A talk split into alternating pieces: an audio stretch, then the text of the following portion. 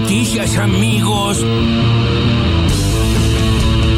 Está comunicado con nosotros Leandro Santoro, precandidato a diputado nacional por la ciudad de Buenos Aires. La verdad es que en el caso de mi ley es una doble contradicción. Primero, porque él habla en contra de la política, del Estado y resulta que el tipo de empleo público. Y en segundo lugar, porque se la pasa hablando de la libertad, diciendo que la libertad, que la cuarentena restringió libertades individuales, que los pibes no podían salir y que no sé cuántas cosas más. Y trabajó para un genocida que gobernó de facto la provincia de Tucumán con estado de sitio, montando un aparato de persecución política, de exterminio, fue el jefe del operativo Independencia, o sea, si hubo un momento en la historia de nuestro país donde se cercenaron las libertades individuales, las libertades civiles y las libertades políticas, fue justamente ese. Pero fíjate vos. Elvio Lausirica, que es presidente interino de Coninagro. Después de todo un proceso en el cual hemos buscado el diálogo y el consenso y al no tenerlo, hemos manifestado que estamos en el momento de pasar a hacer otro tipo de acciones, como por ejemplo movilizaciones y no descartamos que tengamos tengamos que hacer un cierre de comercialización, pero hoy no está definido, más que estamos ante un proceso electoral y no queremos bajo ningún punto de vista que nuestro reclamo legítimo sea malinterpretado y que se tergiverse con, con una política partidaria. No tenemos que llegar a eso.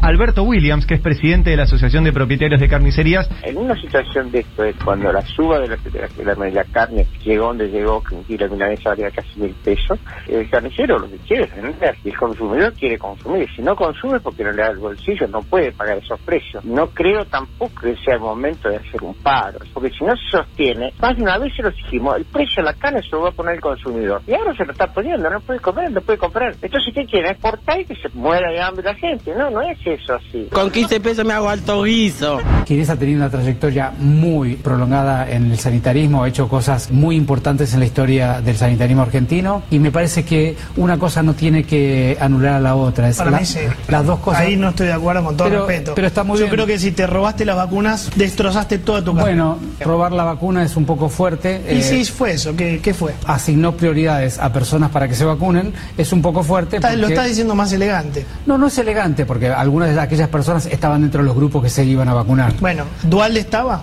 Eh, entiendo que Dual tiene más de 70 años, ¿no? Otro que lo mandase a espiar lo tocan el timbre. El Ministerio de Defensa, la única actuación que estuvo en ese, en ese tema fue poner un avión para trasladar gendarmes en una acción humanitaria a Bolivia para cuidar la embajada argentina. Lo que me molesta mm.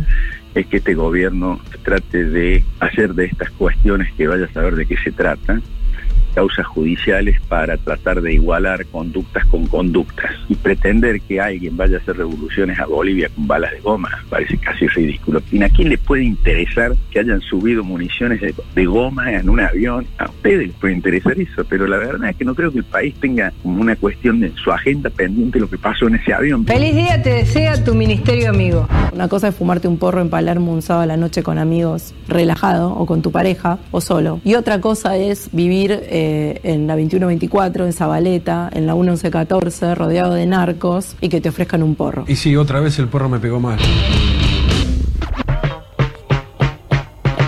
La polémica del día, la declaración de María Eugenia Vidal sobre el porro. Y bueno, lo que todos más o menos ya escucharon y podrán interpretar de, una frase cargada de clasismo, de prejuicios, de desinformación también. Y de, desinformación y de conocimiento. Además, digamos, el peor negocio para los narcos por volumen y cantidad de guita que sacan es el porro. Sí, eh, Y si hay una forma de vincular el porro con los narcos es legalizándolo. No, y el clasismo demostrado en esto de eh, en Palermo vos te fumás un porro y salís a tomarte una birra artesanal con tus amigos y no pasa nada, no jodes a nadie. En cambio, en las villas salí de caño. Es una demostración también eh, de, una ignorancia sobre una realidad que evidentemente desconocen, a pese a que dice caminar los barrios y no sé cuántas cosas más, ¿no? Sí. y además es una lavada de manos olímpica también. Hace 15 años que gobiernan el distrito donde está la Villa 1114, los ah, que dicen que, combate con el narcotráfico. 15 años. Está ¿eh? bueno eso que marcas, porque viste que el macrismo en general siempre habla como si recién llegara. Sí como si no gobernaran nada, como si recién aparecieron en la política, como si lo que hicieron fuera novedoso. pero ese hace rato ya, ¿no? De hecho, es eh, muchos no lo recuerdan esto, pero el PRO, junto con la, aparición de lo que se después se conoció como kirchnerismo, surge más o menos en el mismo año. Post-crisis 2001-2002, los primeros años de Néstor Kirchner, ya eran los primeros años de Macri en política. Claro. Pero bueno, siguen siendo... siguen como lo nuevo. Hablando de lo nuevo, Oscar Aguada, el ex ministro de Defensa de la Nación durante el gobierno de Macri, se preguntó a quién le puede interesar que hayan subido municiones de goma a un avión. Claro, el tema es que estaban mandando justo a un país donde estaba habiendo un golpe de Estado. Oscar, e-, ese es el punto. Estaban derrocando un presidente y estaba habiendo un golpe de Estado.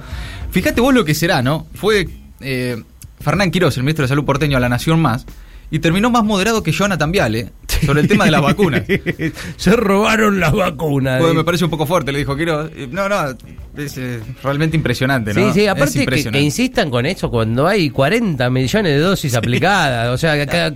Eslogans, eslogan, queda, ¿no? Se robaron las vacunas, queda, pero bueno, eh, los números demuestran otra cosa también. Al mismo tiempo, también sobre la carne, Alberto Williams, el presidente de la Asociación de Propietarios de Carnicerías, habló el presidente interino de Coninagro esta mañana acá en el Destape Radio.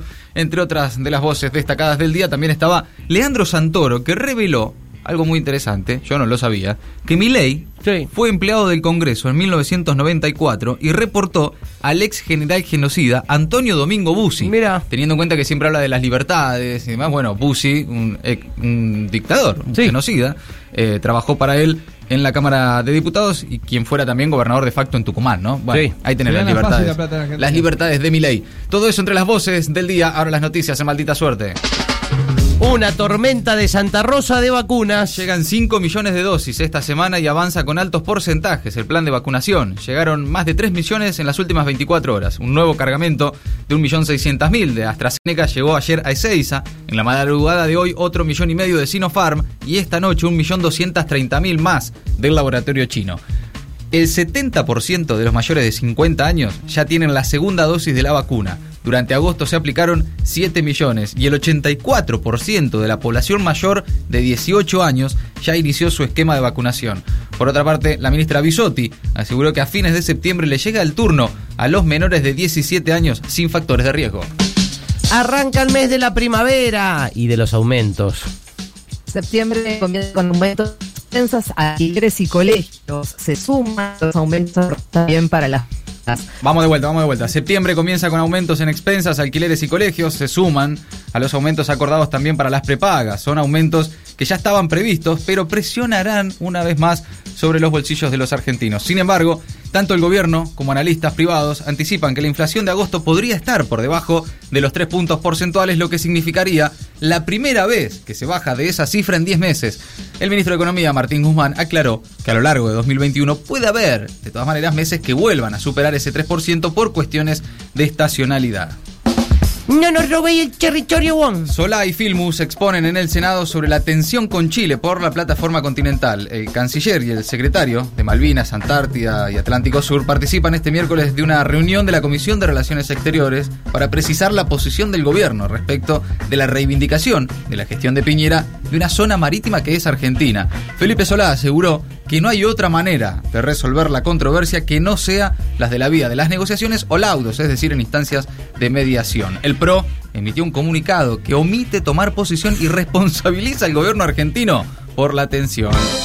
¿Te querías llevar el asado, chingüengüencha? El gobierno detuvo exportaciones de carne que intentaban evitar el cupo. La Dirección General de Aduanas, que depende de AFIP, detectó maniobras de cuatro frigoríficos que falsearon sus declaraciones para enviar asado, matambre y vacío a China. Bien, bien quien pudiera. Si bien la denuncia fue hecha la semana pasada, el bloqueo de las exportaciones se conoció este martes, día en que los ministerios de Desarrollo Productivo y de Agricultura prorrogaron las restricciones de las exportaciones de carne vacuna hasta un 50% del promedio despachado del año pasado. Por eso la mesa de enlace ya amenazó con medidas de fuerza. Ay. Facito productivo. Culfas dijo que la industria del cannabis permitirá crear 10.000 puestos de trabajo. Ayer se inauguró el primer Consejo Internacional de Cannabis y Desarrollo Productivo que organizó el Ministerio. Se espera crear un sector industrial nuevo con el marco regulatorio que tiene media sanción del Senado y espera ser aprobado en diputados. El ministro Culfas calcula también que se generaría una actividad económica de 500 millones de dólares y 50 millones de dólares en exportaciones. La siguen matando registran un femicidio cada 40 horas en lo que va del año en la Argentina. Según los datos recopilados por Mumalá, el 24% de las mujeres víctimas había denunciado a su agresor previamente, mientras que el 15% tenía orden de restricción de contacto o perimetral y el 2% botón antipánico. No solo golpe, además intento de magnicidio. Revelan, atención, que quisieron asesinar a Evo Morales cuando huía del golpe. Ocurrió cuando el expresidente abandonaba el país para salvar su vida en medio del golpe de Estado y partía rumbo a México. Esto lo reveló un piloto de la Fuerza Aérea Mexicana que sacó en noviembre de 2019 a Evo luego de ser derrocado y contó que debieron esquivar un proyectil disparado desde Chimoré, en Cochabamba. La prueba es un documento de la Secretaría de la Defensa Nacional publicado en el último libro del presidente mexicano Andrés Manuel López Obrador. ¿Quién es el más vergoglio de este conventillo? El Papa Francisco despejó los rumores de renuncia, explicó que lleva una vida totalmente normal, luego de ser operado de colon, a la que se sometió el pasado 4 de julio y por la que estuvo internado 10 días en un centro médico de Roma. En una entrevista con un medio español, contó que es la segunda vez que un enfermero le salva la vida. Maldita suerte, de 15 a 17, en el Destape Radio.